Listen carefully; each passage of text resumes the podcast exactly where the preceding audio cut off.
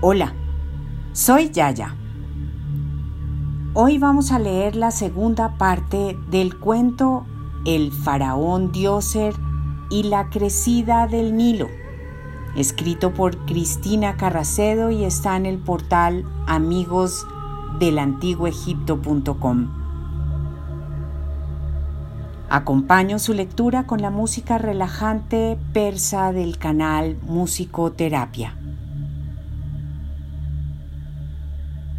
Habíamos hablado que el faraón Dioser estaba buscando una solución para una sequía extrema que estaba pasando en Egipto.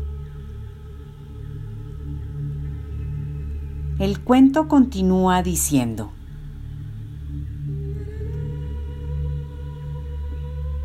Dioser, vencido por el cansancio, se quedó dormido y en sus sueños se le apareció el dios Inum. El rey alzó sus manos en señal de respeto y el dios le habló. Soy Inum, el dios creador. Dame un abrazo para que mi magia te proteja. ¿Qué te sucede, Dioser? ¿Por qué me llamas con tanta insistencia?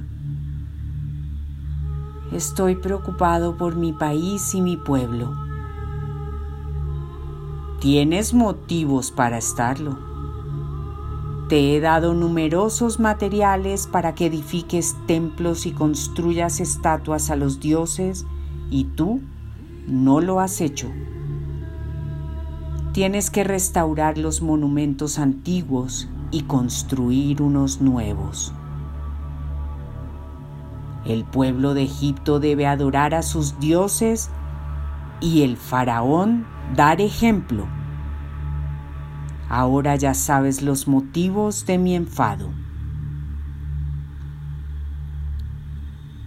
Inum, señor del Nilo y de la fecundidad de las tierras de Egipto, vigilaba las dos grutas que se encontraban en el santuario secreto del templo de Inum de esta isla. De allí procedían las fuentes del Nilo. Una puerta impedía a los humanos el acceso para evitar que descubrieran el secreto e hicieran mal uso de él.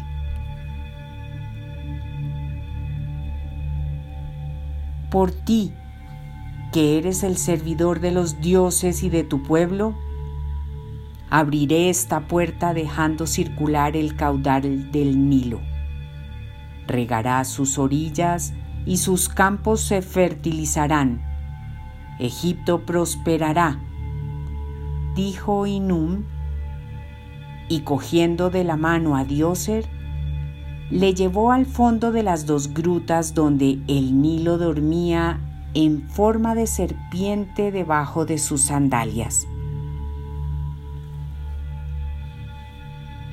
Mi maestro de las obras, Imhotep, edificará tu templo en la isla del origen del mundo y tu santuario guardará para siempre el secreto de la crecida del Nilo, añadió el faraón.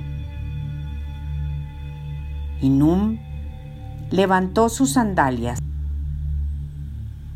la serpiente se convirtió en un joven fuerte con la cabeza cubierta de cañas que emergió del agua estancada transformándola en una caudalosa riada. Cuando Dioser despertó, observó que el caudal del Nilo fluía con fuerza. A sus pies estaba la tabla de escriba con un texto grabado. Una plegaria al dios Inum que nunca debía olvidarse. Ese mismo día ordenó que iniciaran las obras de construcción de un templo dedicado a Inum. En sus muros se escribía en jeroglíficos la plegaria para que cada año subieran las aguas del Nilo, regando sus campos y procurando la prosperidad del pueblo egipcio.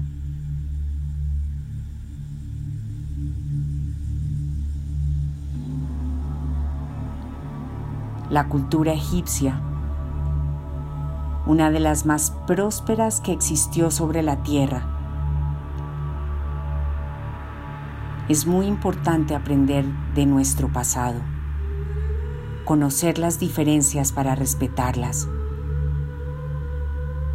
y adicionalmente, siempre guardar y honrar nuestra palabra.